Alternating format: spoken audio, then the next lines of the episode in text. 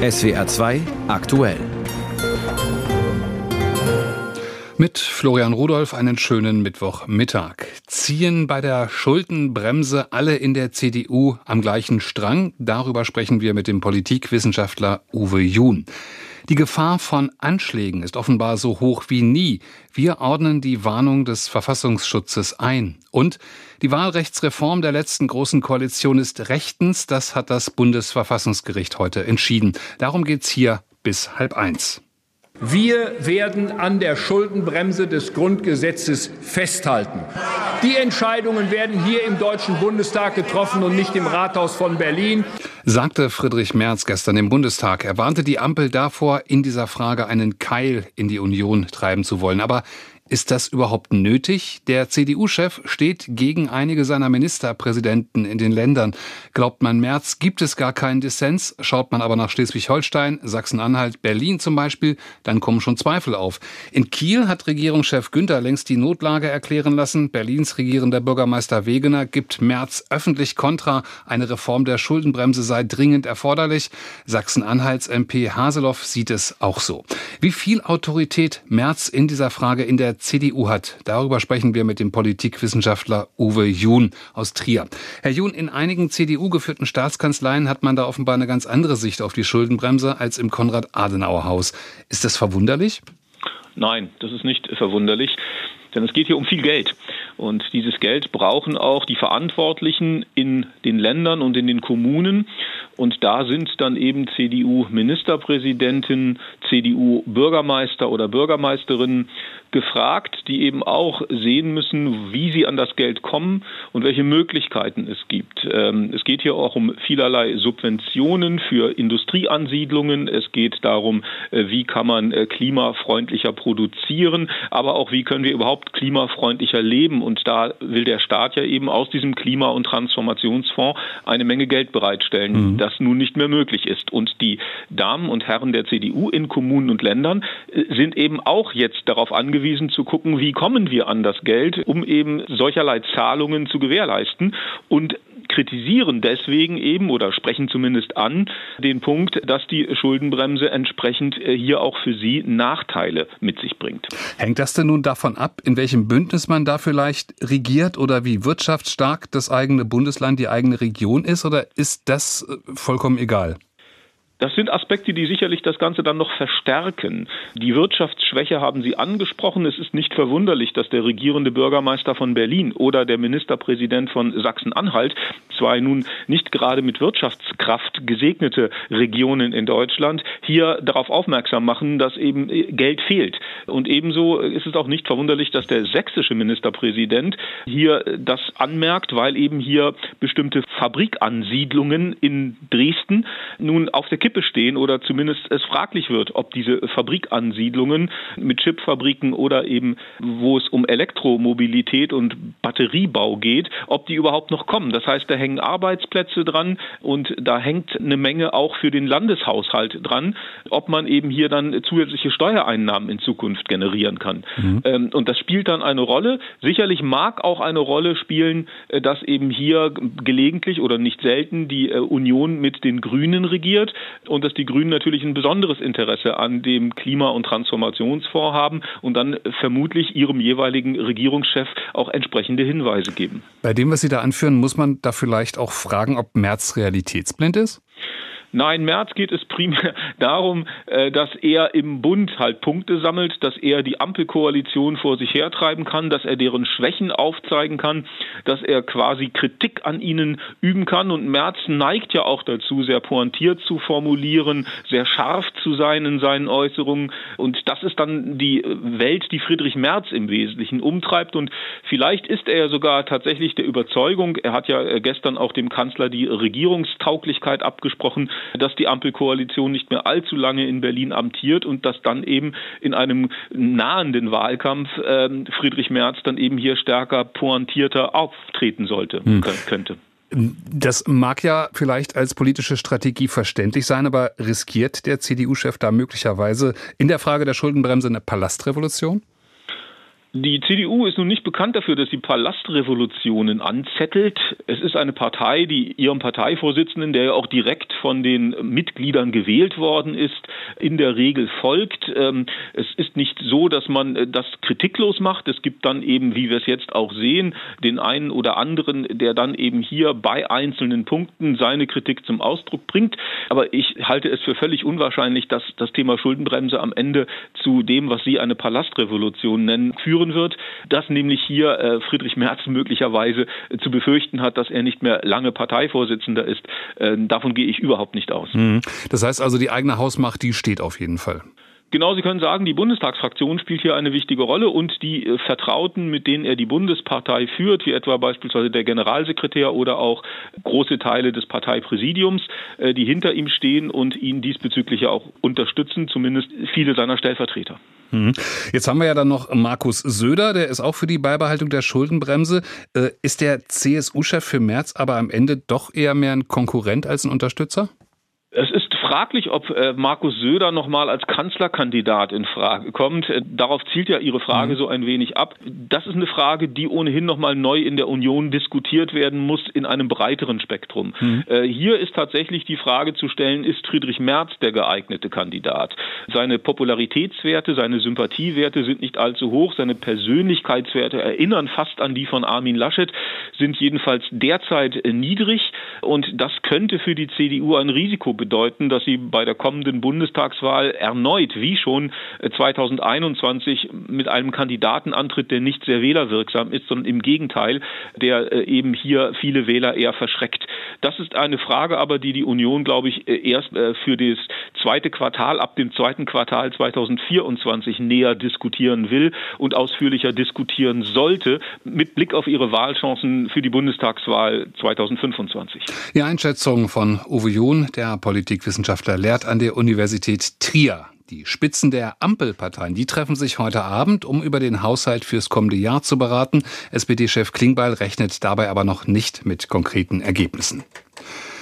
Eine weitere Entscheidung mit potenziell großen Auswirkungen, die ist heute vom Bundesverfassungsgericht verkündet worden. Dabei ging es um die Rechtmäßigkeit der vergangenen Wahlrechtsreform, die von Union und SPD während ihrer vorerst letzten großen Koalition beschlossen worden ist. Sie war verfassungskonform, haben die Richter entschieden. Dagegen geklagt hatten die damaligen Oppositionsparteien FDP, Grüne und Linke, weil sie sich benachteiligt gesehen haben und sie sind mit ihrer Klage folglich gescheitert.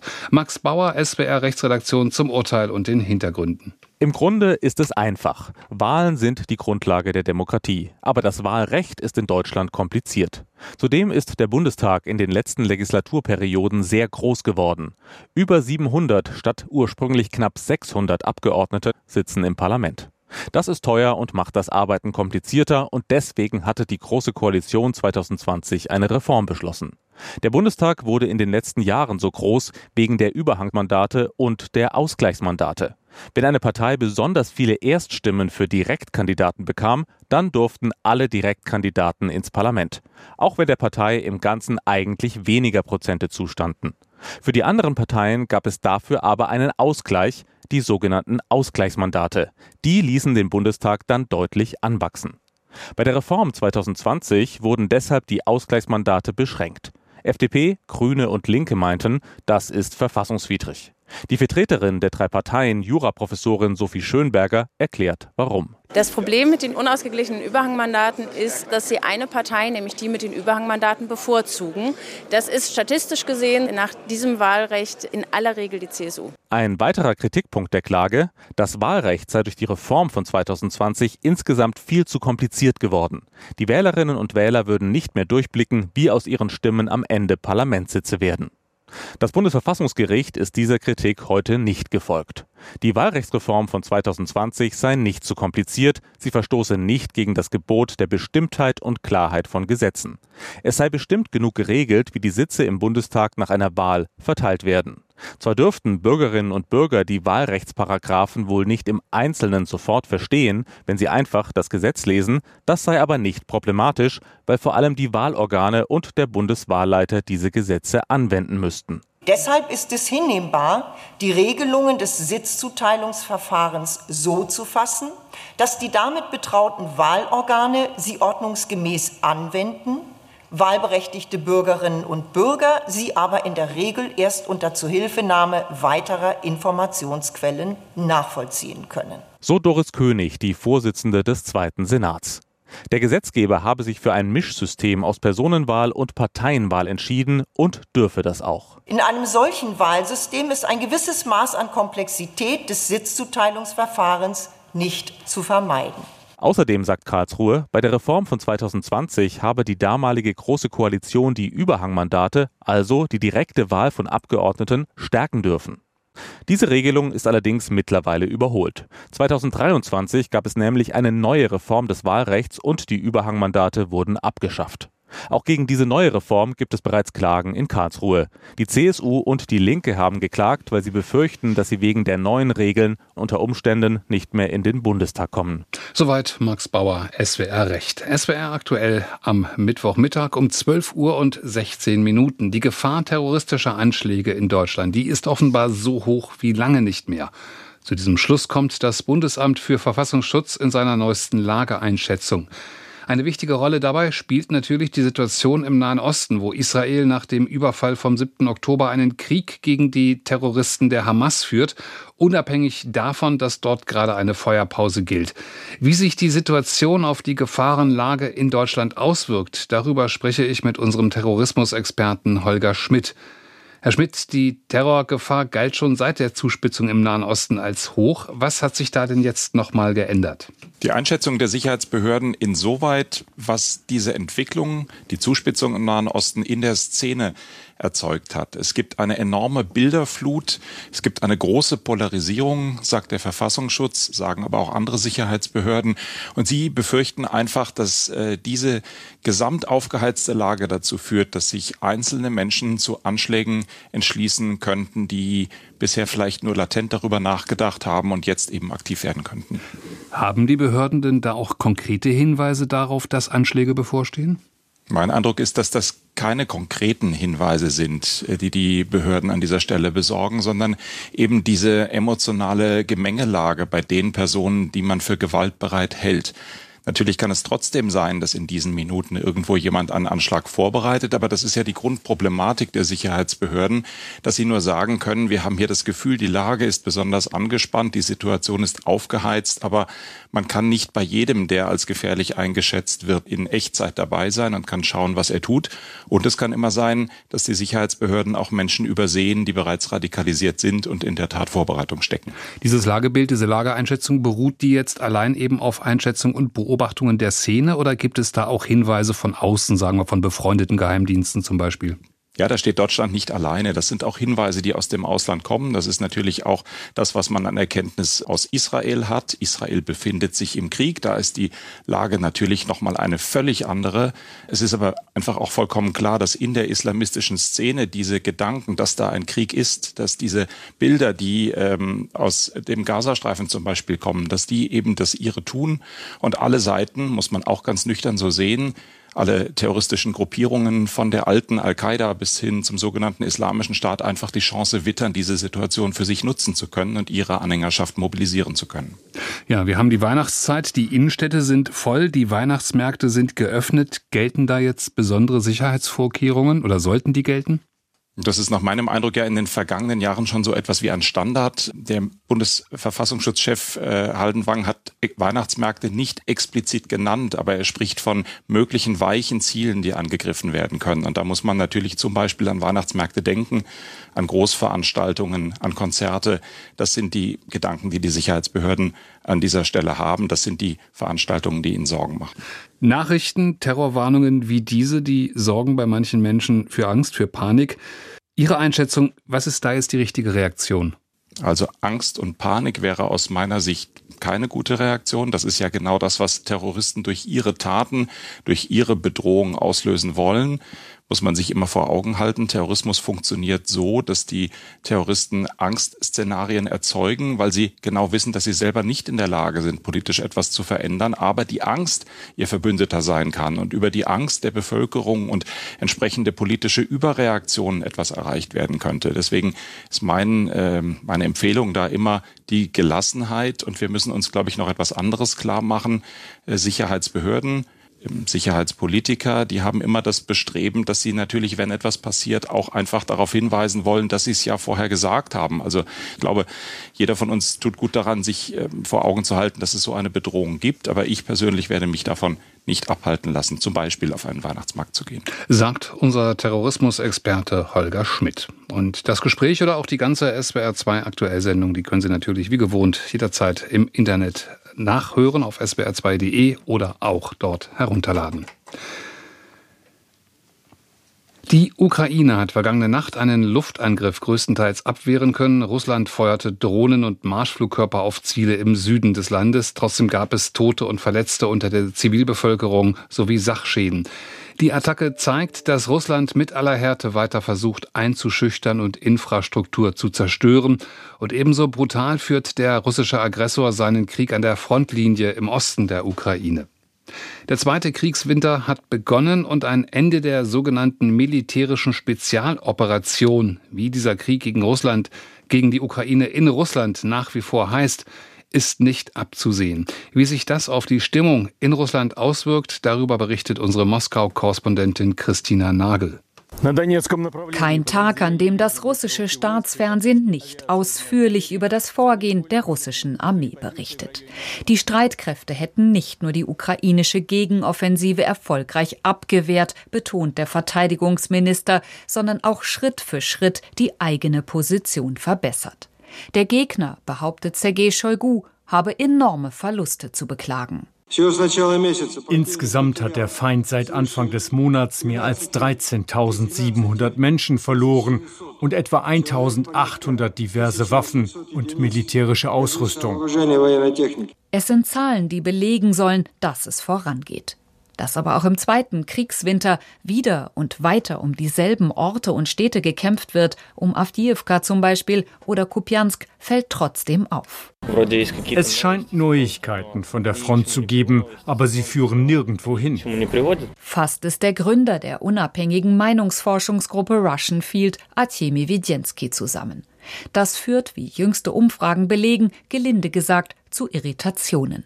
Jeder Zweite stehe den offiziellen Nachrichten über den Verlauf der Militäroperation inzwischen skeptisch gegenüber. Generell, so Wedjenski, mache sich eine gewisse Ermüdung breit. Erstmals hätten sich mehr Befragte für Friedensgespräche als für eine Fortsetzung der Militäroperation ausgesprochen. Die Leute wollen, dass es endet. Allerdings, auch das lässt sich aus den Umfragen herauslesen, nicht auf Kosten Russlands.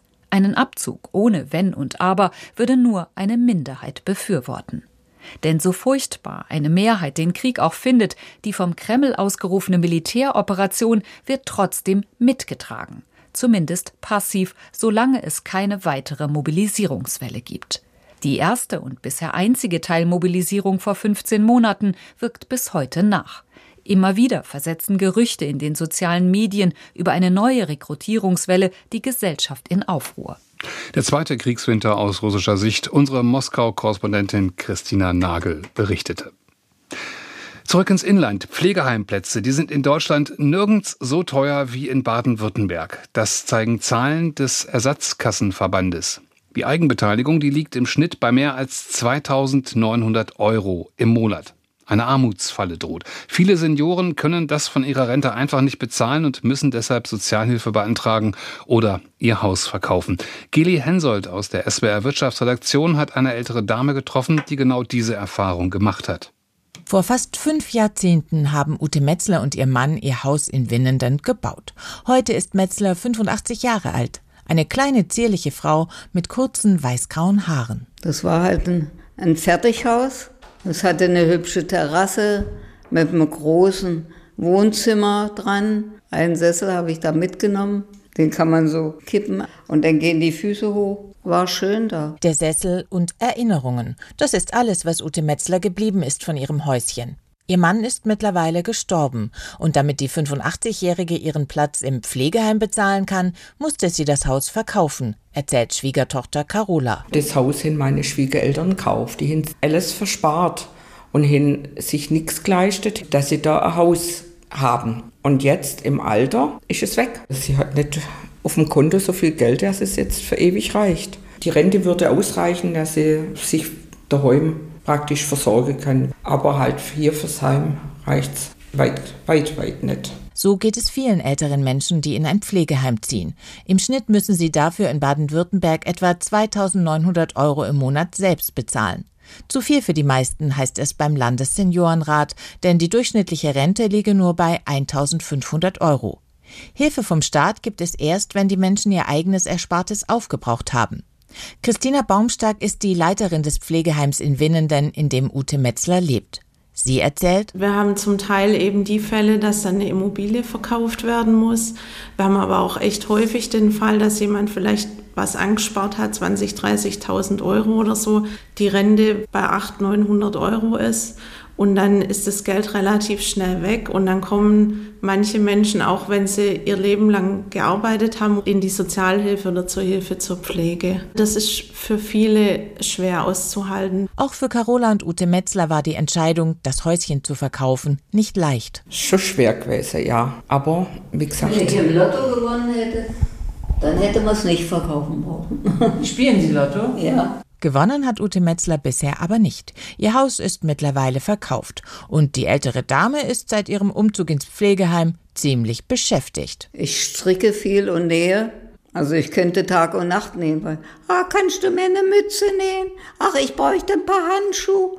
Ach, ich bräuchte ein Täschchen. So geht es. Ja, so laufen. Ich könnte Tag und Nacht schaffen, bis das ganze Haus versorgt ist vielleicht. Ich weiß es nicht. Und das war eine Reportage von Geli Hensoldt aus der SWR Wirtschaftsredaktion. Und es ist Zeit für die aktuelle Wirtschaft hier in SWR 2 aktuell. An der Preisfront zeichnet sich eine gewisse Entspannung ab. Seit einigen Monaten geht die Inflation langsam, aber stetig zurück. Um 14 Uhr veröffentlicht heute das Statistische Bundesamt die aktuellen Daten für den Monat November und erste Zahlen aus Baden-Württemberg und Rheinland-Pfalz, die liegen schon vor. Uwe Bettendorf aus der SWR Wirtschaftsredaktion. Hat sich die Teuerungsrate im Süden denn weiter abgeschwächt, im Südwesten? Ja, die Inflation ist weiter auf dem Rückzug. In Baden-Württemberg ist die Teuerungsrate von Oktober bis November um einen Prozentpunkt zurückgegangen. Im Vergleich zum Vorjahresmonat liegt die Quote jetzt bei 3,4 Prozent. Auch in Rheinland-Pfalz hat sich die Inflationsrate abgeschwächt. Im Jahresvergleich liegt sie bei drei Prozent. Das ist der niedrigste Stand seit fast zweieinhalb Jahren, wobei dieser Rückgang auch auf einen statistischen Effekt zurückzuführen ist im Herbst vergangenen Jahres, da haben die Preise besonders stark angezogen. Und weil das jetzt eben die Vergleichsbasis ist und wir von einem sehr hohen Sockel kommen, fällt die Teuerung jetzt nicht mehr ganz so hoch aus. Preistreiber vor einem Jahr waren vor allem die hohen Kosten für Energie und Lebensmittel. Zeichnet sich hier eine Trendwende ab? Ja, nur zum Teil. Preisdämpfend wirken sich tatsächlich die gesunkenen Energiekosten aus, die laut äh, aktuellen Daten aus Rheinland-Pfalz äh, vier Prozent niedriger liegen als vor einem Jahr. Für Nahrungsmittel mussten die Menschen aber erneut äh, tiefer in die Tasche greifen. Hier verzeichnen die Statistiker einen Anstieg um fünfeinhalb Prozent. Unterm Strich aber ist die Inflation leicht rückläufig. Wie wird sich die Teuerungsrate denn weiterentwickeln? Ja, Ökonomen rechnen im Dezember wieder mit einem leichten Anstieg auf rund 4 Prozent. Verantwortlich dafür dürfte aber erneut ein statistischer Effekt sein, denn im Dezember vor einem Jahr sind die Gaspreise dank der staatlichen Unterstützung deutlich gesunken, was sich preisdämpfend ausgewirkt hat. Das Münchner IFO-Institut rechnet aber damit, dass die Inflation schon im nächsten Jahr auf unter 3 Prozent sinken wird. Ein Indiz dafür sind die Preispläne der Unternehmen, die ja regelmäßig abgefragt werden und demnach wollen neben der Industrie auch im Einzelhandel deutlich deutlich weniger Firmen die Preise erhöhen. Und deshalb dürfte auch die Inflation weiter zurückgehen, sofern keine außergewöhnliche Ereignisse für neuerliche Preisexplosionen sorgen. Das kann man natürlich nie ganz ausschließen. In den vergangenen Monaten, da gab es ja in vielen Branchen Tarifabschlüsse mit einem kräftigen Lohnplus. Ist es den Gewerkschaften denn gelungen, den angepeilten Inflationsausgleich zu erreichen? Also nicht zu 100 Prozent und nicht über den gesamten Zeitraum, seitdem wir alle mit stark gestiegenen Preisen zu kämpfen haben. Aber die Kaufkraft der Menschen, die ist zuletzt wieder gestiegen. Von Juli bis September haben die Löhne im Schnitt um 6,3 Prozent zugelegt, die Preise aber nur um 5,7 Prozent. Das heißt, unterm Strich ergibt sich daraus ein Reallohn plus. Die Verbraucherinnen und Verbraucher haben wieder mehr Geld in der Tasche. Erfreulich heute auch der Blick auf den deutschen Aktienmarkt. Der DAX legt um 0,9 Prozentpunkte auf 16.140 Punkte zu.